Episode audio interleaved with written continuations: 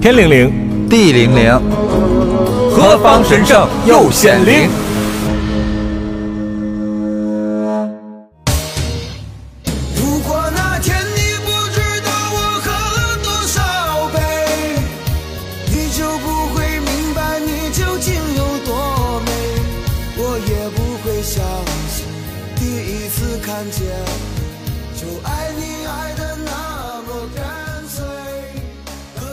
Hello，大家好，我是夏荷，我是小辉。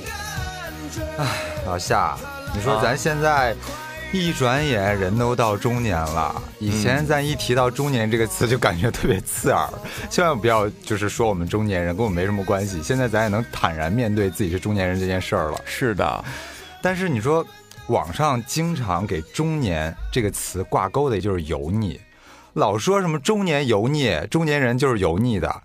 油腻大叔，对我就一直不太理解，你说到底啥叫油腻啊？油腻是什么呀？油腻的标准是啥呢？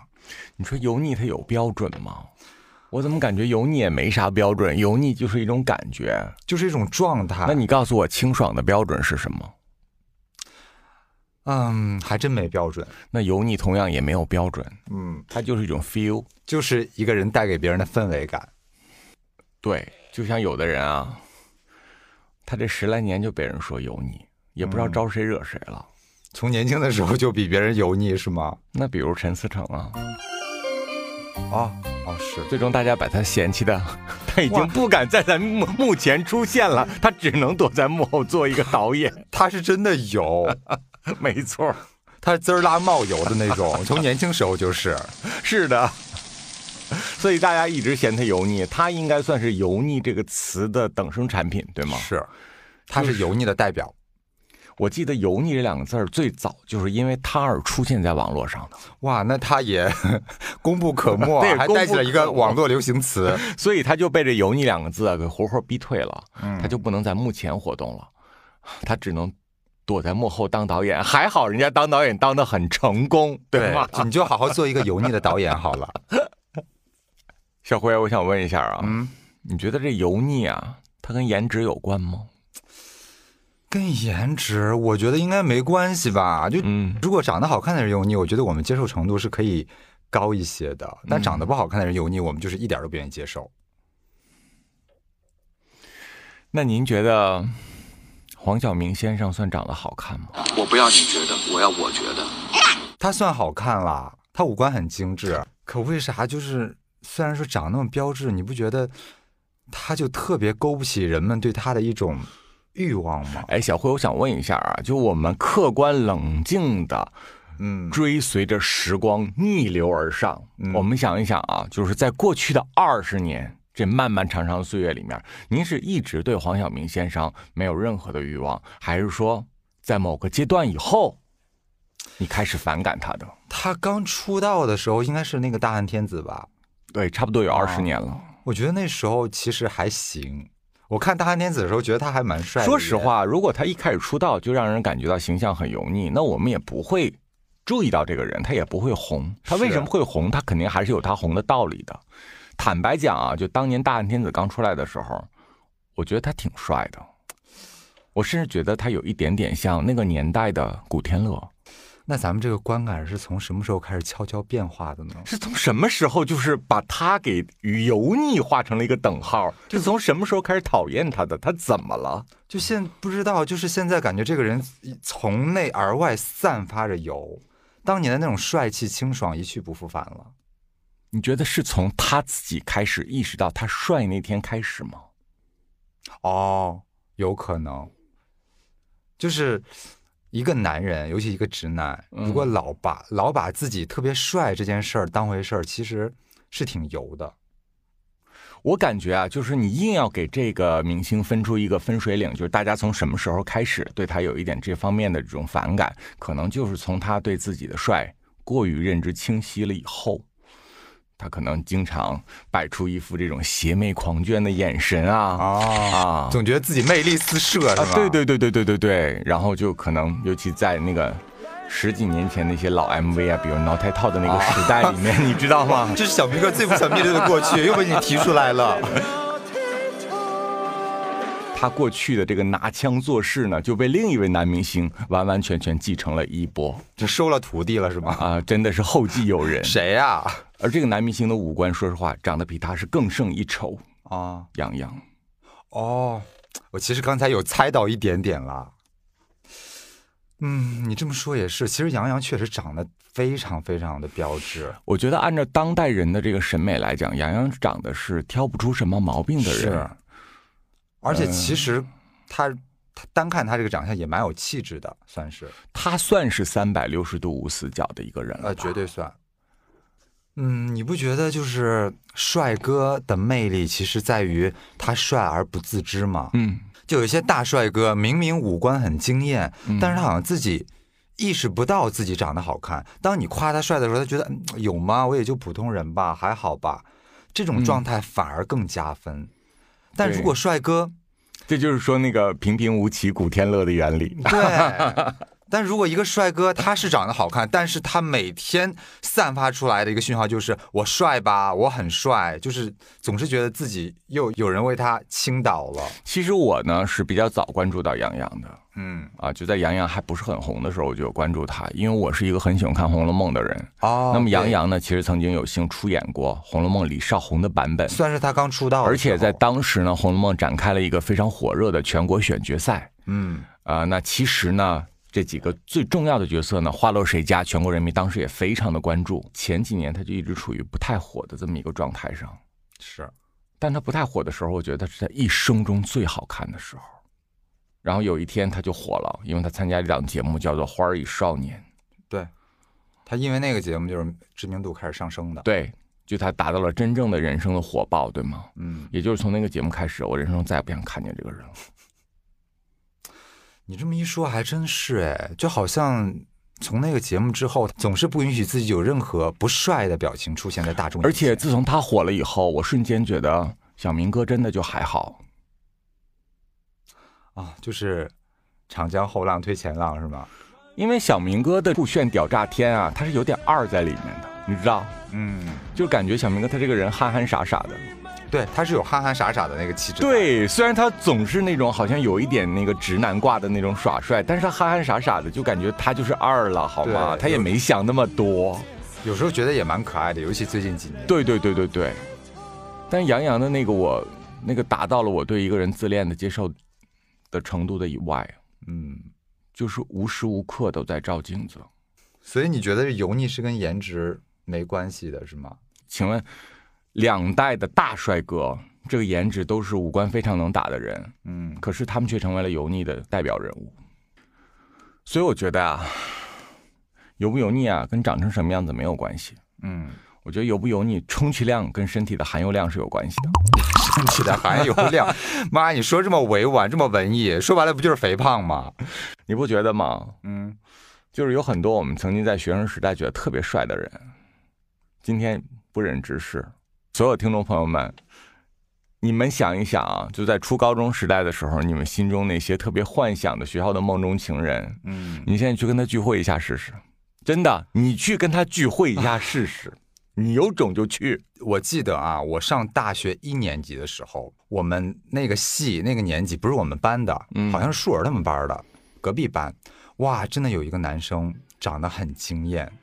我们军训的时候，我就一直不经意的在瞄他，而且后来我有跟舒文聊过这个话题，我以为说只有我觉得他好看，后来舒文说，哦不，他就是我们所有女生的梦中情人，在大一的时候，所以他的美是公共盖章的。对，他就属于那种鼻子特别高，每当你说鼻子高的时候，我真的是觉得我哎呀，没有啦，不会拿自己当参照物的。不，小辉，我觉得就是你对鼻子高这件事情的标准好像和大众不太一样，因为你夸过很多鼻子高的人，我看了以后觉得说就还好，他这个人鼻子真的很高，是真的高，不是比你高。是比你和一涵都高，比你们这种本身高鼻子的人都高，那他是一个希腊人 也并没有。哦而且他那个鼻鼻骨的那个形状很好看，有嗯有一点点驼峰的感觉，哦，就是更显高。嗯然后整个脸特别瘦，嗯，非常有那种雕塑感，而且头很小，而且他一米八多，整个身材就是那种少年感的肌肉感，你知道吗？不是那种就是什么练出来的那种肌肉，是少年感的肌肉。我当然知道，我认识少年可比你多。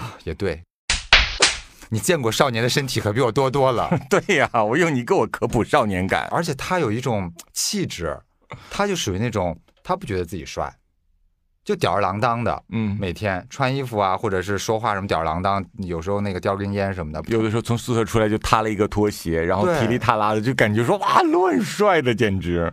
但是我跟你讲，我为什么咱们今天聊这个话题，我想到这个男生，因为前两年的时候，我有一次大学同学聚会，他出现了。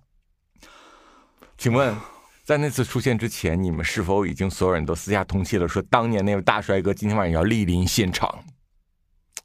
至少是我跟在场的一两个女生，我们有通气儿，嗯，就是我们就说啊，今天谁谁谁也来，哦，大家就知道。当大家都知道这位曾经学校里的白马王子要来的时候，大家什么反应？是我妆化的比往日浓了一些，是，就粉擦的都比往往日厚了一点，对，然后睫毛膏刷出了苍蝇腿。对，口红也擦得更加浓艳了。啊，对，本来擦豆沙的，后来都改成正红了，对吗？是，嗯因为除了他之外，其他几个直男也没有什么值得让我们打扮一番的。嗯但是，啊我记得那天吃饭是我们几个先到的，他到的比较晚，嗯，然后我们就一直等待，一直等待，觉得一边吃饭，其实心里在默念说怎么他还不来，嗯，但终于就是因为他知道这屋子坐了半桌子僵尸，他不敢来。后来就是终于等到他来，他说他下班下晚了就进来了，我们所有人怀着期待的目光投向门口迎接他，嗯。结果走进来一个人，我差点没有认出来，就是他整个的头比年轻的时候大了两倍。你知道，我不知道为什么人发福的时候头头围是变会变大的，嗯，是的，脸大了两圈，头大了两倍，整个身材都臃肿起来了。而且你知道，当他年轻的时候，因为我们上大学可能十八九岁，都还不到二十岁。嗯当他年轻的时候，他的那个瘦瘦的骨架之下，那个小单眼皮是非常好看的。嗯但是你知道，但是当这种单眼皮发福之后，嗯，他就真的成了一条缝儿了。我知道，他就陷在一个猪头里面。我当时就特别幻灭，我想说，天哪，他怎么了？变成这个样子了？他这些年都经历了什么？他过了什么样的日子？我特别的唏嘘，我内心其实挺难过的。然后你们这半桌将士就站起来了，每个人的手呈直角辅助另一个人的肩，然后排成排 跳着就走了。当时你们的背景音乐就是那个“月光光，月光光，月朗星星对，就是说再见，我们走了，不好意思啊，还有别的事儿。”。就是你说的这么夸张啊！我想给你分一个等级，就在我心中呢，面目全非分为小飞、中飞和大飞。这是哪三位啊？请出来。你觉得，嗯，吴彦祖先生算是哦，小飞、中飞还是大飞呢？我觉得他是小飞吧，你觉得他算小飞是吧？他还好啊，他他也没有面目全非，人家身材 keep 的也挺好的呀。嗯，嗯，只是老了一点是吧？那你你你年纪大了，你脸上一些皱纹是难免的嘛。嗯，对，我也觉得他算是小飞啦。就我们对别人不要那么要求，不要因为他曾经是那种达到过那种巅峰了，对就对他那么苛刻。我觉得以他的年纪，他保养得算是 OK。他的 bug 是他的头发没有了，哦，这个没有办法，这个没办法，这可能跟遗传基因有关。衰老不能作为油腻的标准了。那另一位曾经的这种旷世言神啊，嗯，你觉得 EDC？啊，你觉得他算是希啊，小飞、中飞还是大飞？我觉得他也算小飞吧，他算小飞吗？嗯，比小飞多一点点，因为毕竟你知道他年轻的时候那个颜值太巅峰了，嗯，他那个高度太高了。是他那个是一个时代的记忆，而且他是神颜加神气质。对，有的人是颜好，但是气质中庸或者土，他是什么？A B C 潮人的气质，嗯，然后混血儿的眼神，然后东方人的那种完美无死角、三百六十度环拍的五官。关键是帅的呢还有特色，比如他一笑那个小歪嘴，就感觉说、哇，那又是他跟别人都不一样的地方。所以我觉得，你也知道，就是在他二十到三十之间的那十年里面，真的他在我心中排在了第一名，在那个年代，我感觉无人超越。男女通吃。是，就是那个年代，你不觉得吗？没有人可以质疑的东西，其中就包括于 EDC 的颜值。那您这位同学，你觉得算是小飞、中飞还是大飞呢？我觉得他是大飞 Plus，那就是到了面目全非，就基本上是被打了那个还我飘飘拳之前，对吗？还我飘飘拳，把你打回了原形。他现在的这个状态就给人，如果你是今天认识他的啊你会觉得这个人跟帅哥丝毫不沾边儿，丝毫没有关系。如果甚至你讲完这个故事之后，此刻他如果从外面进来的话，我会忏悔你什么审美？对，就觉得你在吹牛吧。年轻时候可能也没有很好看，就是你有的人你知道吧，他虽然中年发福了，但是你仔细看他，你能觉出来他年轻的时候可能还还可以，但是他就属于你已经看不出来的年轻时候是个帅哥了。嗯。而且我发现哦，嗯。你知道他在年轻的时候他的帅还有一点是什么？啊，他比较沉默，他不是那种话多的人，你不觉得吗？帅哥一定要沉默寡言。很加分。我跟你说，只要废话一多，特别扣分。你不觉得很多帅哥吗？就是说，他毁就毁在他不是个哑巴你这么说让我想起来一个画面，嗯。我觉得也是很多中年人、很多听众都经历过的一个画面。你不觉得中年油腻有一个名场面，就是大家吃完饭居然会买单的时候吗？嗯哼，我真的有时候遇到那个买单的时候，我觉得很尴尬。就是大家吃饭的时候称兄道弟、称姐道妹，然后热络来热络去，买单的时候，要么就是啊一买单，哎我我我上个厕所，嗯然后那个呃我那个打个电话，哎有人给我打电话，接个电话去就出去了，要么就是低头呃发微信，好像啊很认真在处理一个什么工作的样子，反正就是要躲过去这一茬儿。嗯，要么呢就是热情型，说哎哎我来我来我来，这这这这不行不行不行，这顿我来，必须我来，我跟你说，哎你上次就是你啊，这顿得我来。哥，你别和我抢了。哼，你确定要因为这顿饭跟我撕破脸吗？然后呢那屁股啊一点都没挪动，就跟那个椅子粘的牢牢的，跟粘了五零二似的，然后各种。假模假式的抢完之后，对方买了买了，说：“哎呦，你看又是你买的，真的，上次就是你买的，下次一定得我来啊！那那咱得那个礼尚往来，不能老这样。”哇，我每次看那画面，我觉得好油腻哦，我好不想面对这个画面哦。你觉得这套戏码他们也是驾轻就熟？你不觉得这个就是一个，真的是中年油腻的名场面？比买单这个很表层现象更油腻的是在饭桌上的内容。嗯，那我举例一个，就是跟钱没有关系的这种油腻，好吗？哪种？因为我是觉得，如果因为买单的推搡的话，这个可能跟钱还是有一点关系的。我觉得另外一种是真的跟钱无关，它就是人油。就是单纯的油，跟有钱有没钱没关系。就是在饭桌上这个吹牛、哦，显摆、孔雀开屏。我就像是孤独的孔雀，是被关进爱情这个动物园。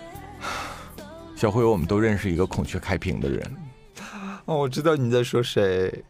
嗯，我们的一个共同朋友也是一个湾仔。他怎么变成这样了呢？现在我觉得就是膨胀吧。他怎么变成这样了呢？就是我们这个朋友当年，因为我跟夏荷认识他时间都挺久了，十年，十对，至少十年前就认识了。对，当时认识的时候，其实还算是比较清爽的一个人。也很真诚。对，很真诚，很清爽，跟人言谈举止啊、说话呀，也不也也挺谦逊的。但是后来可能就是在事业上，嗯，有了一些成绩，对，比较顺，然后也当了一些当了领导，当了高层了。嗯，反正就感觉他这些年，哇，整个人的整精神面貌、言谈举止，跟人打交道的方式，简直跟当年大相径庭，完全不是一个人。对于这个人的这种油腻的这种观感啊，就是在北京城里真的是传的甚嚣尘上。你知道，就是来背后就是跟我表达忍耐不了他的人都有多少个吗？小辉，我跟你说，少说五十人。而且这个每一个人，就是对于他的这种不能忍耐和这种厌恶，就是又不得不为了工作而硬着头皮跟他打交道。嗯，我觉得已经到了一个相当严重的地步。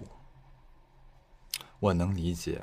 就是小辉，你知道吗？你的言行举止已经到了别人如果不念在你在这个岗位上，很多人就就恨不得骂你祖宗十八代。嗯，你说你要是勒了别人的钱了，你还是劫了别人的色了，你遭这么大的恨，我觉得都能理解。关键你啥也不干，就因为太能装逼而这么遭恨，你至于吗？小辉，你觉得他算是 gay 里的油的顶端吗？我觉得怎么说呢？gay 里的油腻也其实也分几种，啊，就有的是那种八面玲珑的，特别八面玲珑的油腻，这个我能接受。嗯，但是他的这种油腻是那种孤芳自赏的油腻，孔雀开屏对，，因为八面玲珑至少人家还会在意我们的感受，对，嗯，会左右逢源。他就是要孔雀开屏，孤芳自赏，就是要所有人都听我是表达，表达自己的那种高傲、高冷，自己对这件事那件事各种各样的很极端犀利的看法。哎呦，我真的不想举例子。嗯，你知道吗？他有的时候啊，就会在一些很多人的聚会上，嗯，去发表一些我觉得，我觉得有一点表演式的演讲，你懂吗？哦他不是聊天，他在表演式的，就戏引又来了。吸引就来了。来了以后，比如说他就会说很多圈内的八卦。哦，我是觉得啊，娱乐圈八卦，小辉，如果就咱们两个人，咱扒一扒就算了。就关起门来自己说，反正别人也听不见，但是在这种十人、二十人的聚会上，咱不能这么说。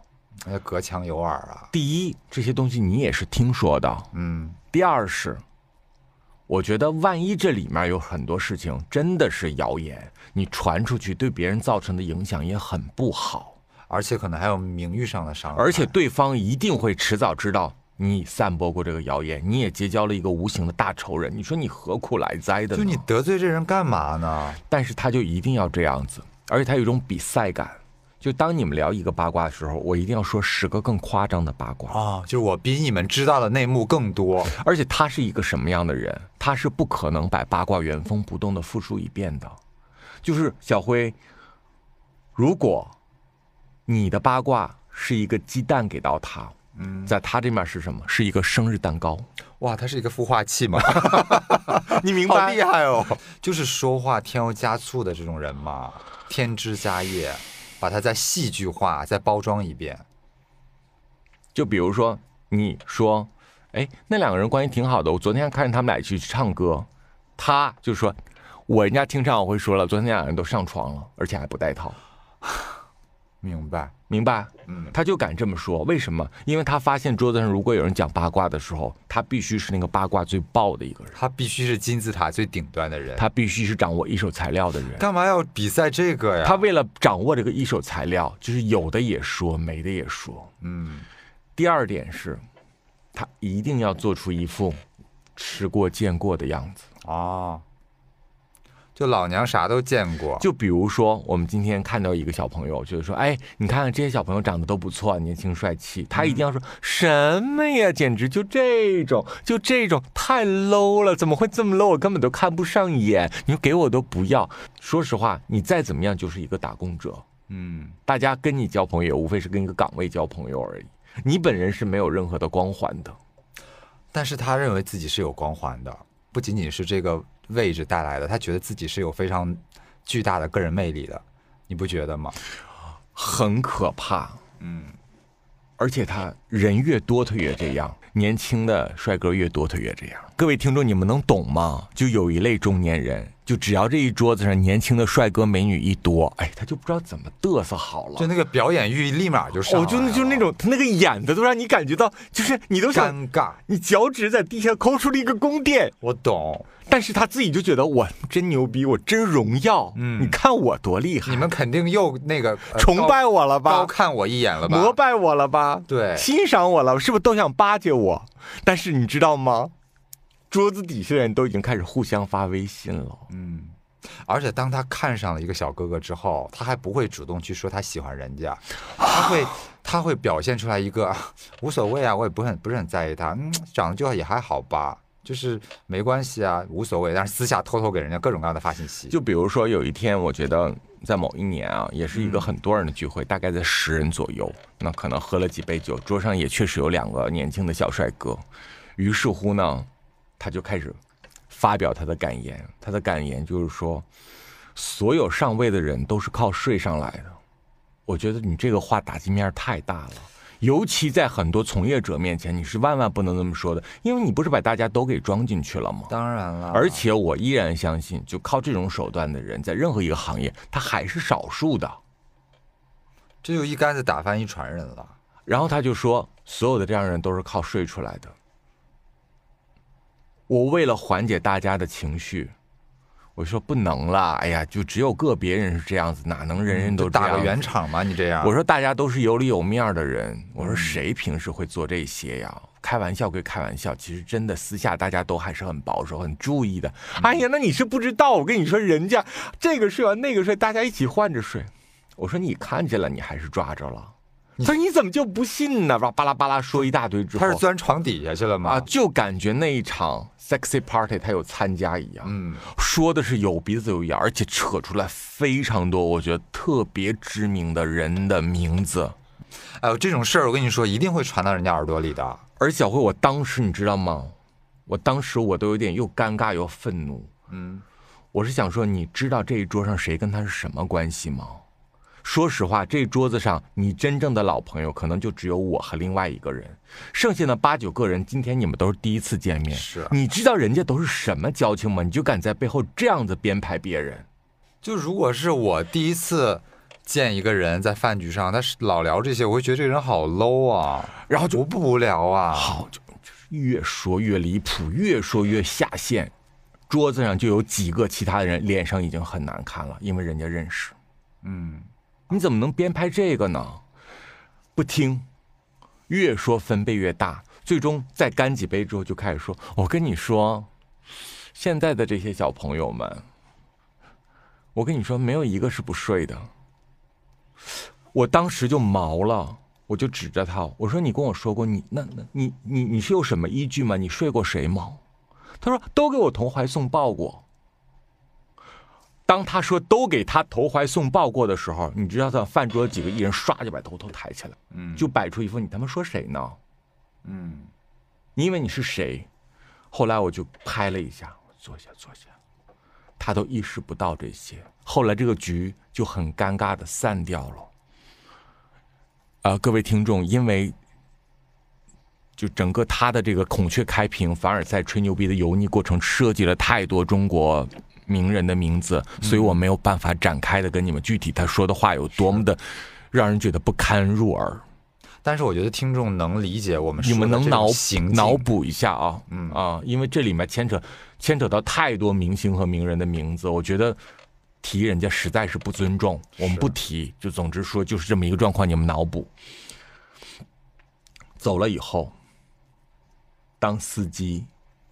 开着我回家，不到家的这一路上，因为喝完酒之后大概两点多，两点多你说北京也不堵车了，司机从那儿开到我家，其实二十几分钟、半小时之内就到了，挺快的。我就坐在后面，我那手机就不停的闪屏，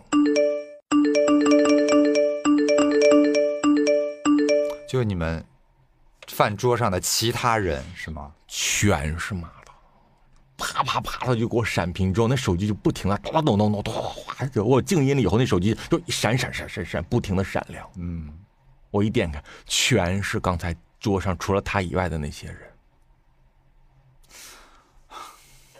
你说他招这个招这恨干嘛呢？有一位我们也都见过的大哥，就给我六十秒六十秒发语音。嗯，第一条语音就说。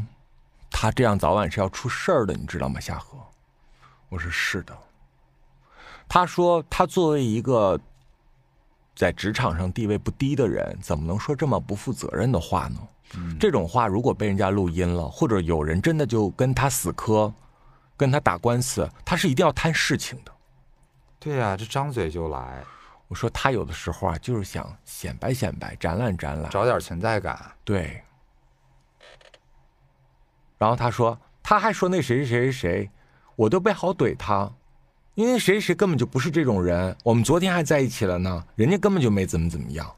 哎，我说你别听他胡说。过了一会儿，就好多人来吐槽，就说我跟你说，别管他是谁，我我今后我不得罪他，但是我也不结交这种人。以后有他的饭局我不来。嗯，我是太受不了了。我到了家以后，有一个当天跟我加了微信的男孩，二十出头的，就是你知道，就演过一点戏，但不是很红的。嗯，那等大家吃完饭，其实互相都交流了微信。有个男孩就给我发一条，他说：“叔，你到家了吗？”我说：“啊、他说：“叔，我想跟你说句话，能行吗？你方便接电话吗？”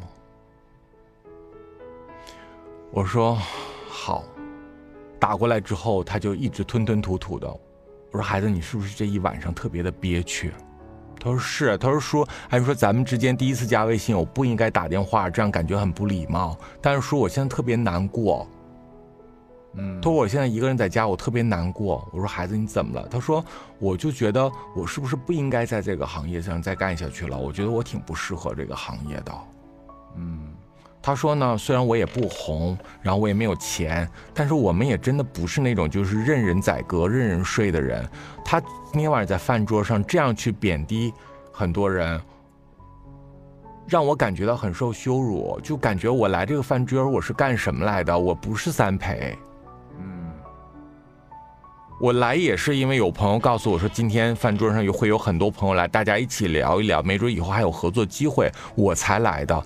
我宁可退圈儿，我也不会做他嘴里说的那些事情。嗯，就感觉自己受到了职业羞辱啊，而且还是当面的。小辉，你能理解吗？其实有不管直的弯的，很多中年油腻的大哥，尤其是在事业上有个小小成就的人，就特别喜欢在这种小姑娘、小伙儿面前就孔雀开屏去，就说一些你知道，先抛一串名字，嗯，那个名单呢很华丽，对，摆出一副他跟我之间好像都有怎样，然后你算什么，然后再给你丢个信号，就是说你考虑考虑。你明白，就是他有很多那个含义，他觉得自己做的简直完美隐晦，而坐在场上的所有人都替他含羞带臊。哎呦，就简简直是油腻的巅峰了，这种。后来我给那个孩子道歉了，我说呢，你千万不要跟他一般见识。我说他呢，其实是我的朋友，嗯我带了以后呢，也希望大家可能以后在某些方面上，呃，就是沟通起来更快捷一些。你千万别跟他一般见识。那也把人家孩子给吓着了，肯定就觉得这人我以后尽量能能少接触就少接触。就这种人呢，首先大家意识里面会觉得我不能得罪他，还有一点就是 能少接触尽量少接触吧。你说，就是当年咱们觉得还蛮清爽的一个人，就突然之间变成了这个样子。哎呦，我我真的我不能再拿他举别的例子了，小辉，我觉得吧，人真的要有一点点与年纪相匹配的德行。当然，真的，人不能因为有点东西就满包的嘚瑟抖了，人不能因为有一点能力之后就开始把这个能力让自己变得更坏。就是你知道我我也接触过一些啊、一些公司的高层啊或者领导，我会发现其实人家职位做的越高，越内敛，越谦虚，越不敢什么都说，越是注意说自己的言谈举止一定要适合。但是他就反面反向了，他反过来了。他属于什么？各位听众朋友们，你知道吗？就任何年轻人一加他微信，甭管人家说啥，他就非他就拿这个微信给到处给别人看，只要别人给他发微信，你看他勾引我，他不就想上位吗？就 人家无意间在饭局上也好，在那个 KTV 也好，无意间碰一下他的手，他都要脑脑补出一一出戏，觉得对方都是设计好的，都是故意在这个时候跟他有一些身体上的接触，就是要跟他如何如何怎样怎样。你说你你奔四的花大姐了，你不是他怎么能变？他怎么小辉他怎么能病成这样？现在 我也不懂。我觉得啊，这种东西其实都是每个人性格里的潜意识，只是当年的时候没有被激发出来。小辉，我们也都知道，尤其是以前啊，就那些直男大老板、喝的那种，你知道，就是人不像人，鬼不像鬼，以后就总爱说那种。像我勾搭我的那小姑娘，那多的是了。我跟你说，哎我去哪儿哪儿哪儿，人家那小姑娘都长得可漂亮了，人家就非要怎么怎么样。你不准，我一想，哎，我一回想，真的童年这种回忆，我都简直是童年噩梦、童年阴影。小辉，我就想替那些叔叔们向这个世界道歉，原谅他吧。你不觉得就是这种吹牛，可以堪堪称是十大油腻之首吗？尤其这种饭桌上喝了呃几两酒，然后就开始各种吹那个吹牛，说自己这如何如何上天入地的。我跟你说，中年人的油腻有很多种，吹牛当然是，首当其冲。吹牛是油腻金字塔上的那颗油珠。是，其实油腻的这种感受，我们是从小就获得过的，从爸爸妈妈身上。就比如说啊，小的时候，很多家长特别喜欢 cue 孩子出来表演哎呦，啊，好油腻啊好啊！尴尬哦。考虑过孩子的感受吗，各位家长？而且现在还有这样的，还有啊，还有呢。就不知道为什么家长抽了什么邪风了，你知道吗？嗯说这孩子平时会唱歌，来来来来来，哗围一大圈，让孩子站地东间儿，你知道吗？就非让那孩子给大家表演唱。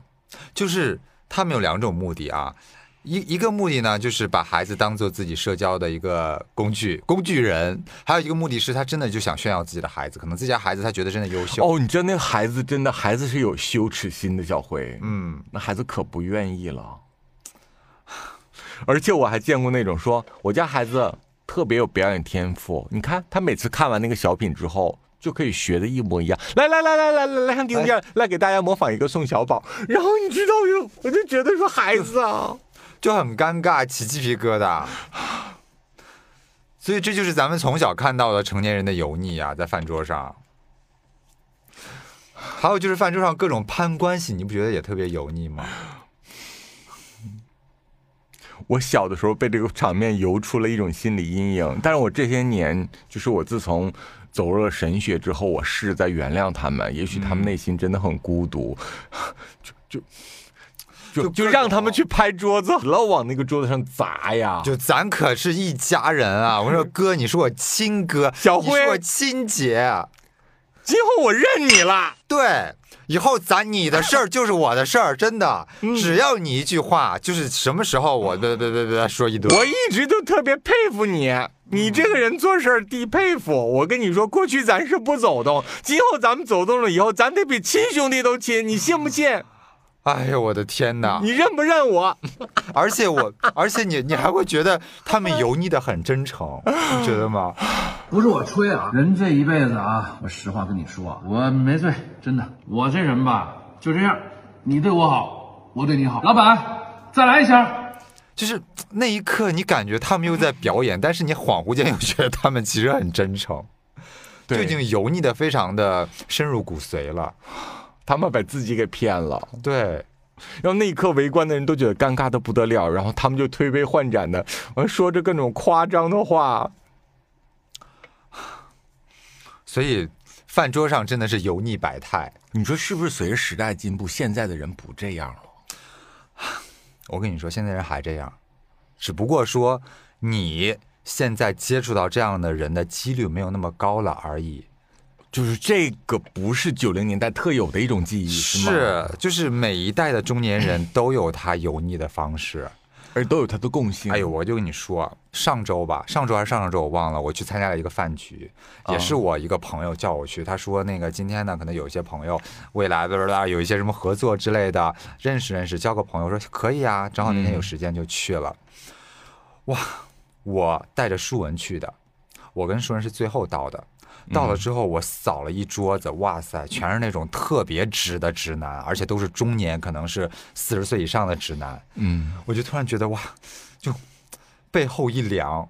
我觉得这个饭局我有点 hold 不住，你知道，就遇到这种饭局，咱们我知道，都会就感觉这顿饭是大油炒的，对你可能吃不下去我可能跟他们也没有办法去共情的去聊一些东西。如果都是女性，还稍微好一点。啊。哇，这我跟舒文刚坐下，嗯那边就开始他们的表演了。就像你刚才说的，直男的油腻表演，先来一串人名，就是各种假装有意无意的，哎。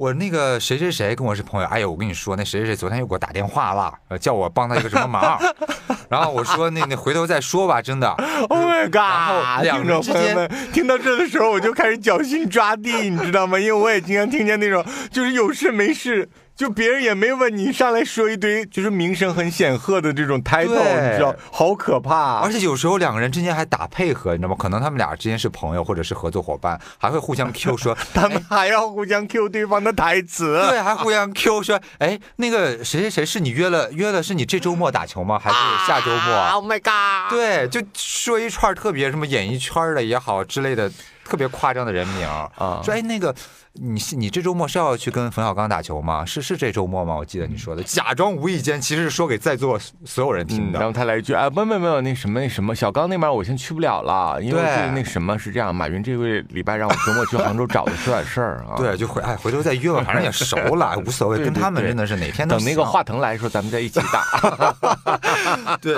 我在那儿真的是听的，我感觉我自己头皮都冒油了，嗯就各种尴尬。然后我就偷偷的给那个舒儿发微信，我说太油腻了，我已经好多年没有参加过这么油腻的饭局了。然后，而且我跟你说呵的表情，这一点。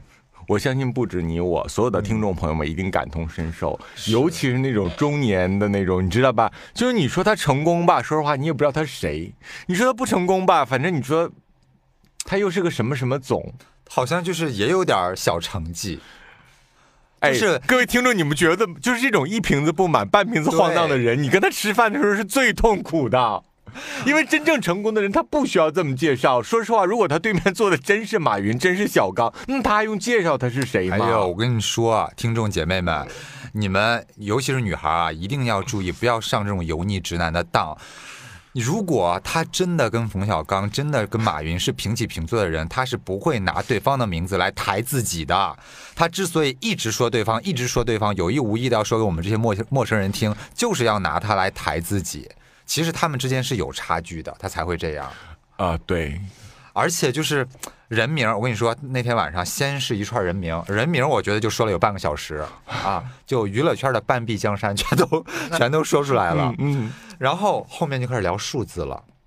就是各种有意无意的，哎，你那个聊项目聊项目是吗？对 Oh my god，这互相 Q，你知道吗？哎，你你你 就比如，说，比如说那个呃，树儿跟那个大哥说说，哎，他们都是河南的，说哎哎大哥，那个咱都是河南，老乡来碰一杯就喝一杯，啊，然后那大哥觉得，嗯，你们做什么的呀？然后我说哦，我们就做了一个公司，网红公司。然啊后说哦，这个我知道，我知道。哎呦，这个我我跟你说，我之前不好做啊，我之前投了一个做直播，对吧？我之前投了一个，投了两千多万，都赔了。就不好做这东西，后来我就没再投了，嗯就还好，这赔的不多，就就嗯算了，就当试水了。嗯，就我说，啊 我跟叔叔在哦，是是是，就很尴尬，你知道吗？也也不知道接什么。后来他们互相就提说，哎，那个老李，哎，他那个楼拍下来了吗？那个是是有有得有两个亿了吧？拍下来了吗？或者这个那个，然后就说什么，哎呦，我哪个朋友有私人飞机，哪个朋友有游艇，然后哎。那个说，哎，我那朋友，我跟我跟你们说啊，是真有钱，咱这都是假有钱，人真有钱，人家开派对都是游艇派对，真的，咱真比不了，咱都怎么怎么怎么样，就还要故意谦虚一下，好像是放低了自己的姿态。就是先抑后扬。对，哎呦，我觉得好像 那顿饭我真的吃的太太可怕了，你知道，因为我也不是这挂的，我没有办法陪他们油腻，所以我全程就非常的沉默，我也不怎么说话。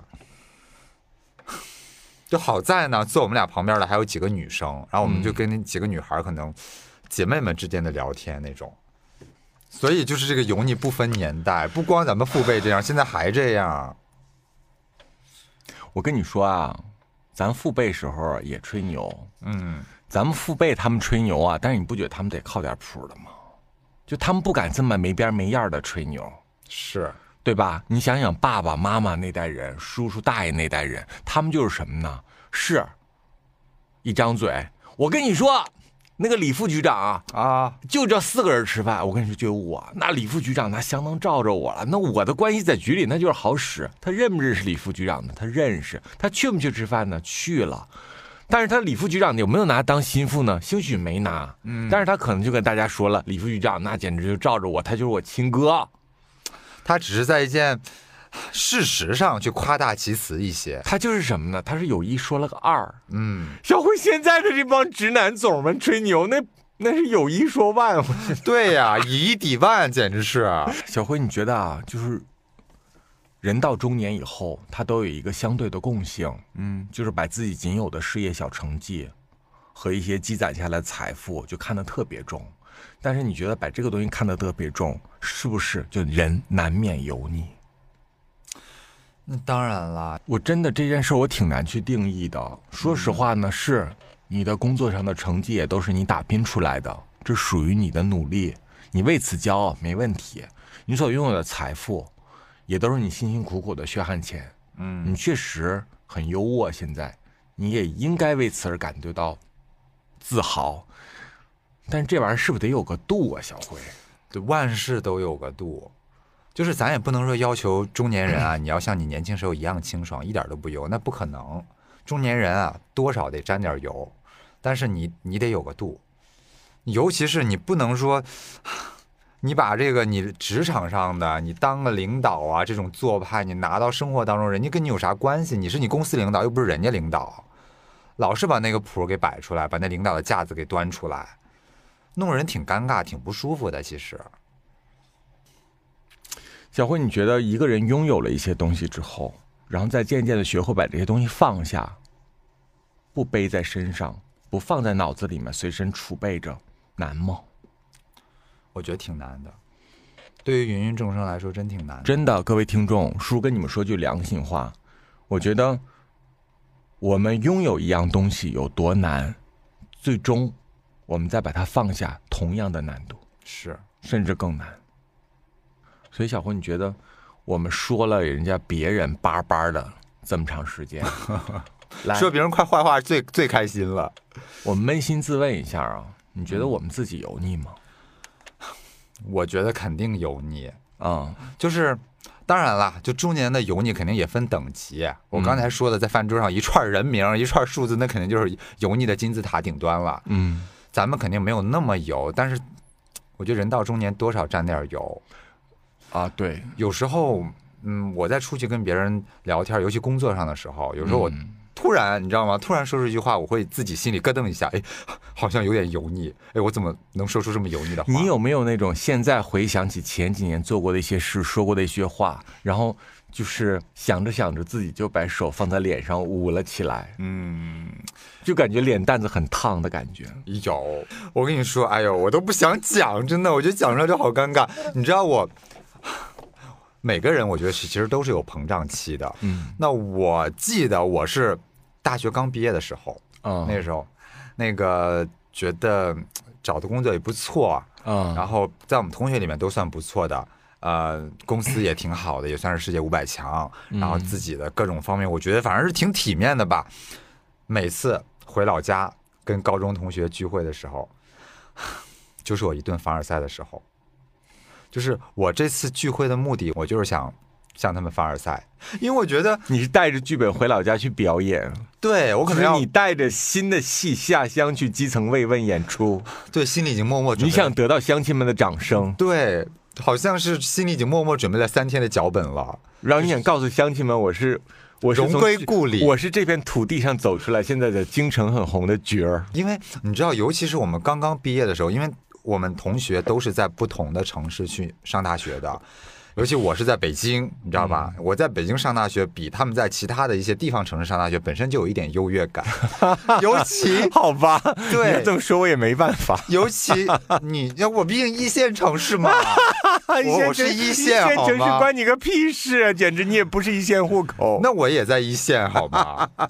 然后，尤其是毕业之后呢，很多人还回了老家，因为他觉得我在这儿可能站不住、立不住脚，我得回老家。但是我又在北京上完大学，在北京又找到了还不错的工作，所以你回到老家跟他们聊天的时候，你有意无意的总想把这一面表现出来，而且你要，你总会去夸大你的生活，其实你过得也就那样了。你的就你就会在他们面前各种托尼、索菲娜。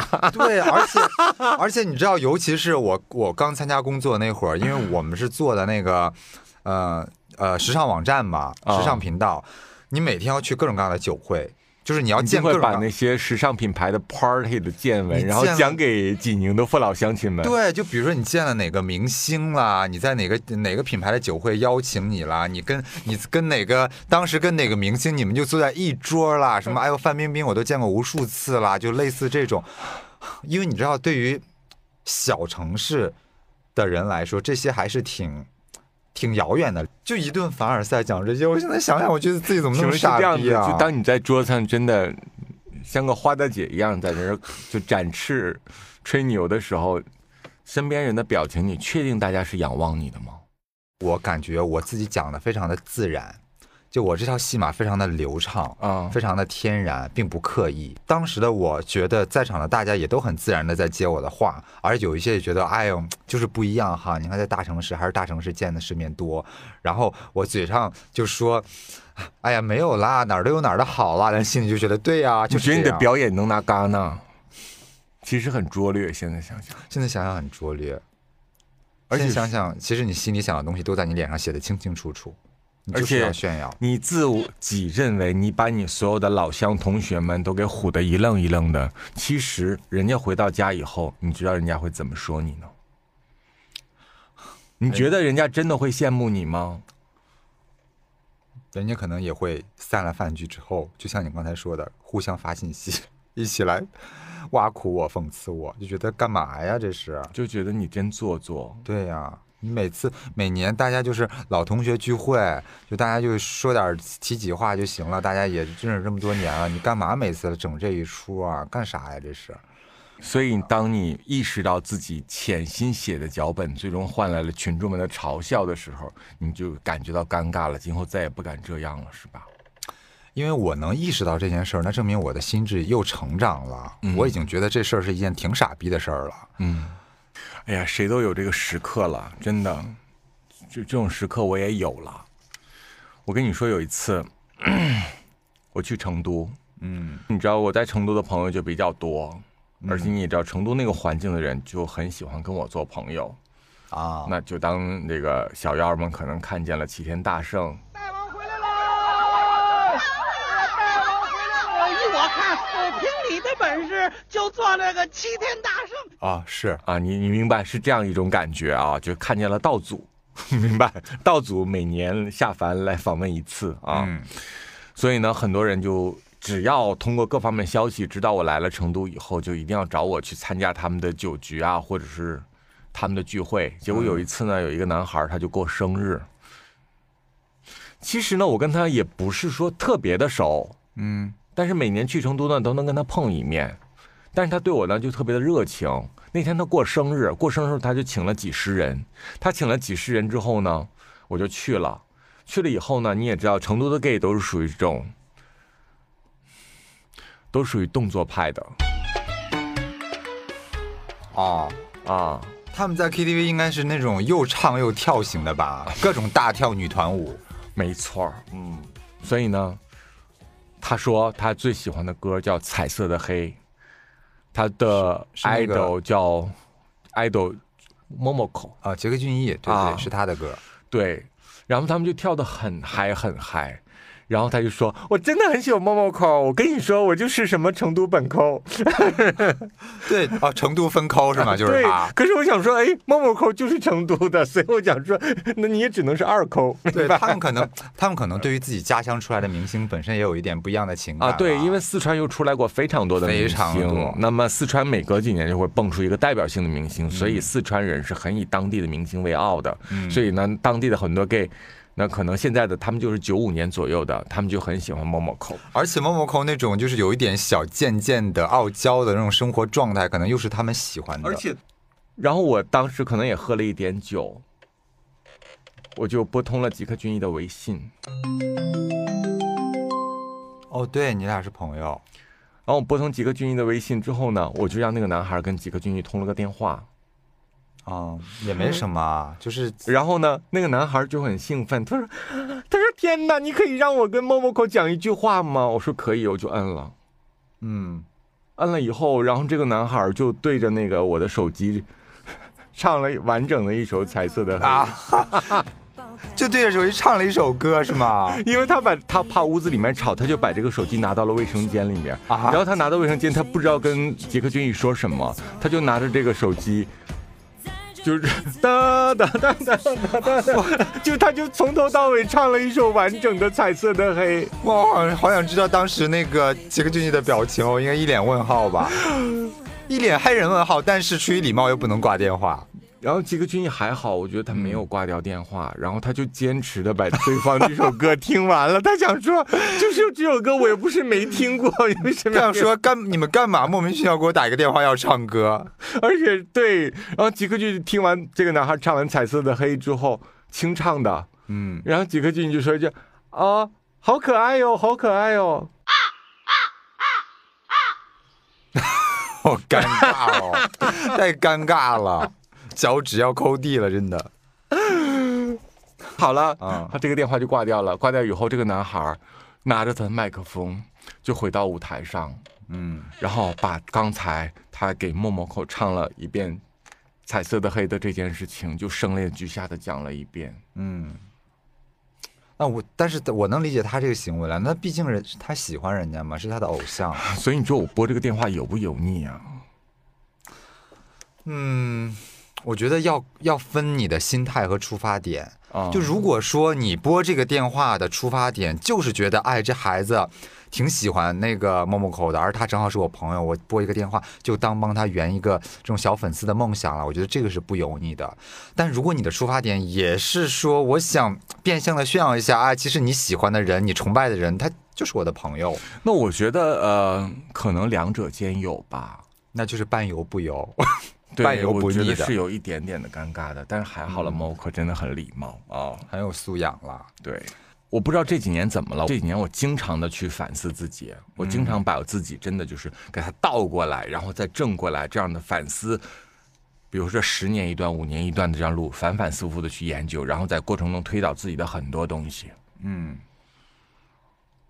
我真的是觉得某一段时间，我觉得我是挺油腻的。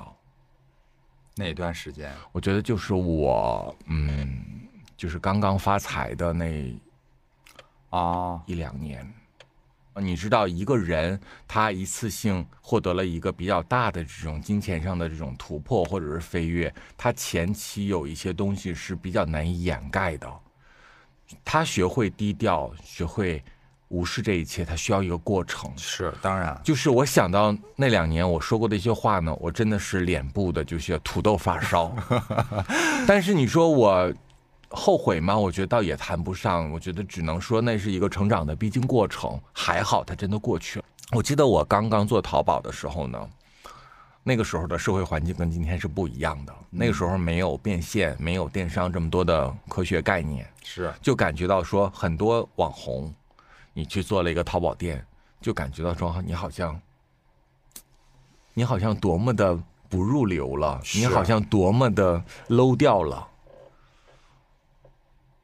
那时候人们是有这种观念的，那时候网红开淘开淘宝不是一件很入流的事情，在大众的眼眼里，就在那个年代，就甚至有很多人会在网上讽刺说啊，网红网红最终的归宿不都是开淘宝吗？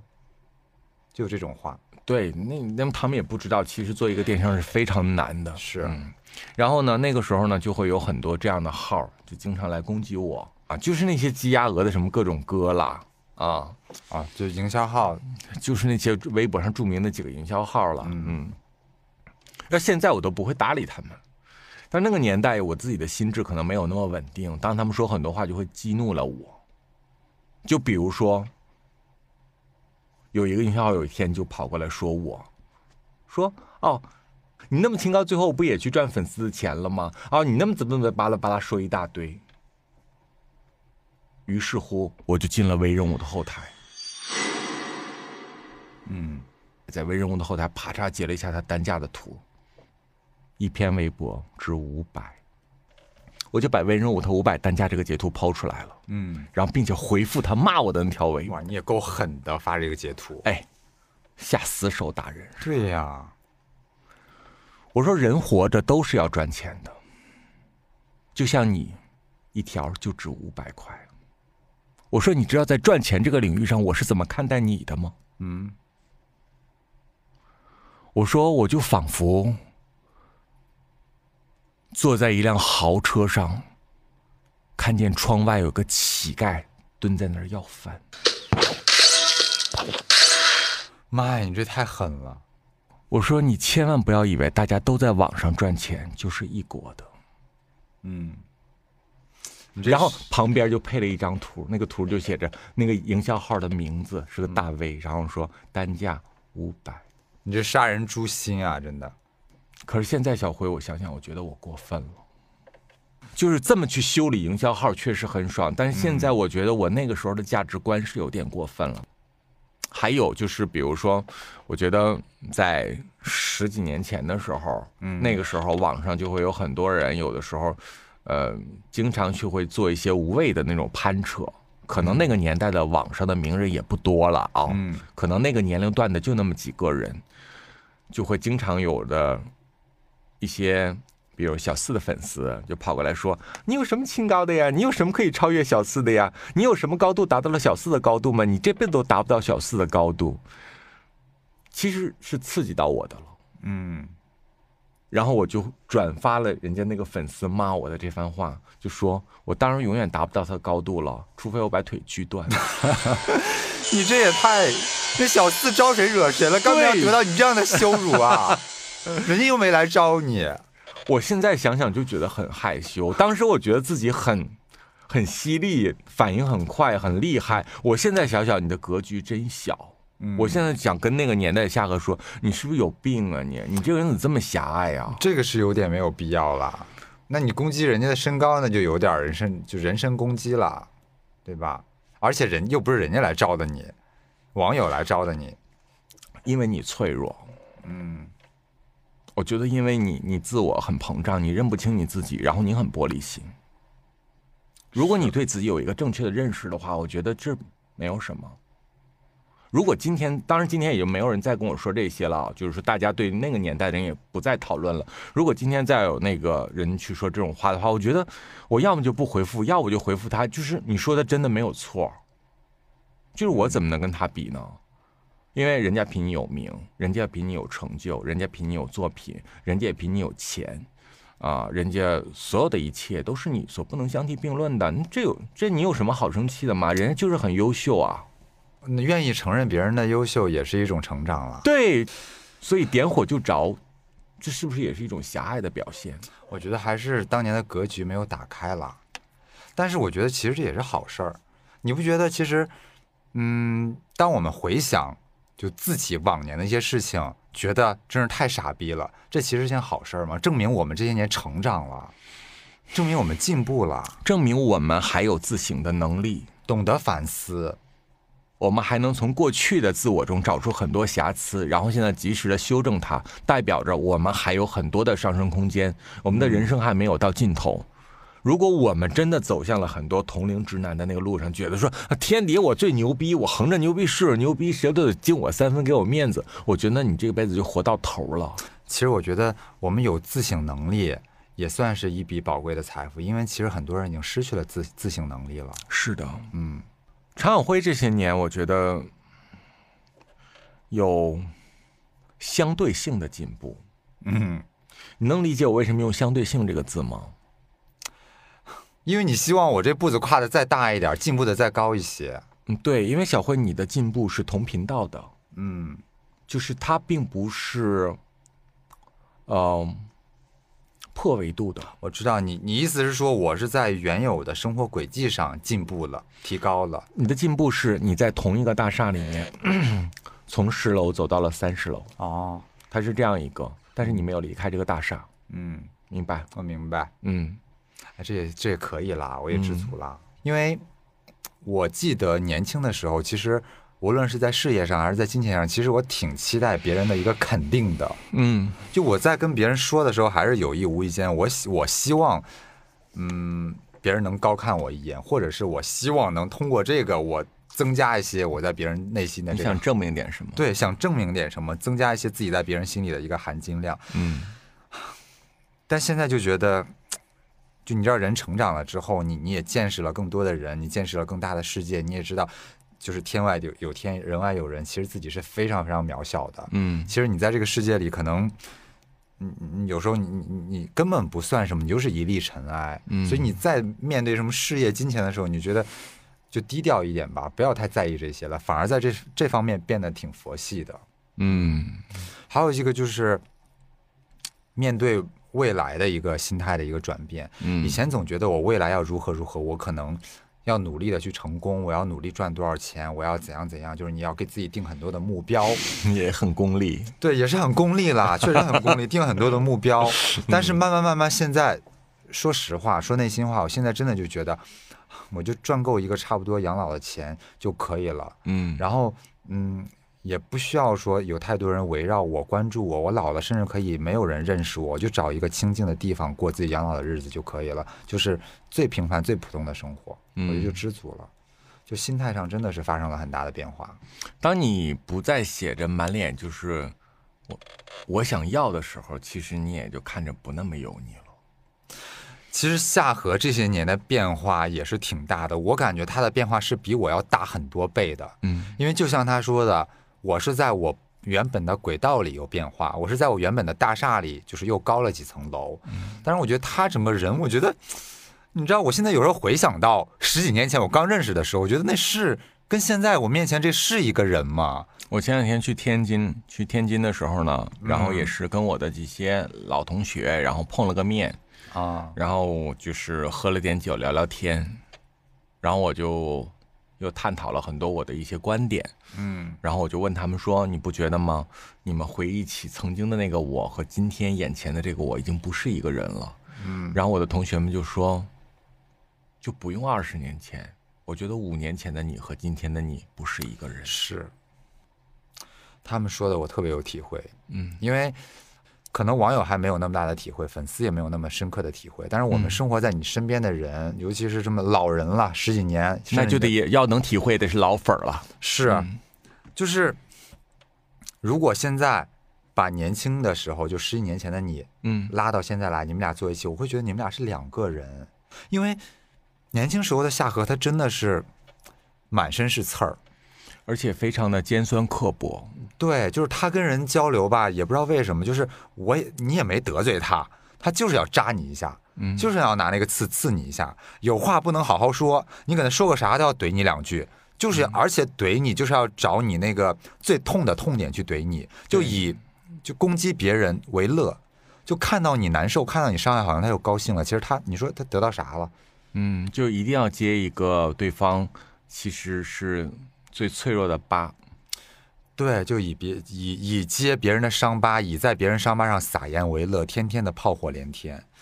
但是现在，先说性格上，他真的是比当年温柔太多了。嗯哼，嗯，攻击性，我觉得弱了一，当然现在也有，但是攻击，但是收缩了得有一百倍，嗯完全不是一个量级的攻击性。嗯而且现在他懂得换位思考了。就以前的他呢，就是我高兴怎么来我就怎么来，我管你是谁呢？你爱怎么样怎么样。我今天我现在我就觉得就是这样的，我就是我这样想，我就把话说出来。那你至于你爱不爱听，你高不高兴，跟我有什么关系？我跟你很熟吗？嗯，对吧？对这，就是你心里的 OS。但现在你能明显感觉到，有时候他其实有一点欲言又止的，尤其是在面在一些饭桌上，可能面对有一些其实过得也挺不容易的一些朋友，他说一些话，哪怕他有不同的观点，可能也不会特别直接的去回击到对方了，可能觉得没有必要。我如果说这个话说出来，可能对他也造成一些伤害，我也不能起到什么实质性的帮助的作用。那我说他干啥？你现在已经变成这样了。我也没有忍耐。嗯，我跟你说，如果说啊，我是依旧有犀利的欲望，但我却刻意压抑着我自己，那也是一种痛苦。关键小辉，我现在觉得我很快乐，我没有压抑，我真的就是觉得说，呃，就这样就挺好的。嗯，哦，我觉得没有必要。其实就是放过自己，也放过别人。我我经常的想过，如果我有一个时光的长廊，嗯我可以回到十几年前去。我是有方法去立刻修理那个当时所谓那个吵架无敌的下河道哦，我相信你是有的。啊，你修理人的这个功力其实没有退步，只是看你想不想。嗯。如果我今天飞跃回去了以后，我也可以打败我曾经的自己，就我可以跟他撕一场，把他撕输。但是我能不能改变当时的他？我觉得我可能现在还是依然没有这个能力。嗯嗯，因为我觉得当时他的整个的意识构造正处在那个状态上，就是，他处在一个与天斗与地斗其乐无穷的状态上，那是一种快感。然后他可能比较敏感，然后所以很多人当对他不友好的时候，他就本能的升起了炮火。可能有的时候大可不必，嗯，但是他却把他这个炮弹支起来了，你懂吗？已经变成那个年代他的一些肌肉记忆的反应了。那也正因为他总有这样的反应，而且打了很多非常漂亮的炮火，所以他也因此吸引了很多人的喜欢和围观。嗯，但是我是觉得，嗯、那一切就属于那个时代吧，也属于那个时代那个夏荷身体里装的那个灵魂。也许他们彼此是匹配的，人是注定在修行的过程中中，你是有一堂激情盎然的课程，要学会飙高音的。嗯这就是不同的时期的自己的样子，我觉得这很正常。对，而且你说，像年轻的时候，比如说你年轻的时候，也是、嗯其实跟很多普通大众一样，也是追求过虚荣，追求过名，追求过利，对吧？嗯，但是你看，你到今天，你追求的是玄学，你追求的是你想出来很多东西啊，我都有点傻眼，我好像嗯不太能听得懂的东西。就这个，嗯我觉得这个改变是比你性格上的改变更大的。我的价值观发生了地覆天翻的改变。嗯小辉，我经常去翻阅过去自己做的一些事情，在记忆里面去翻它，我真的不知道那是谁。只有通过第三方的嘴，比如多年不见的朋友，来告诉我，我听的时候的唯一感受就是说这是谁？这是我。哦，原来我我过去是这个样子。听众朋友们，就是我现在的心态是，我真的发自灵魂的觉得我是一个一无所有的人，嗯所以我不太恐惧，因为我没有什么可失去的。我有什么呀？我并没有什么。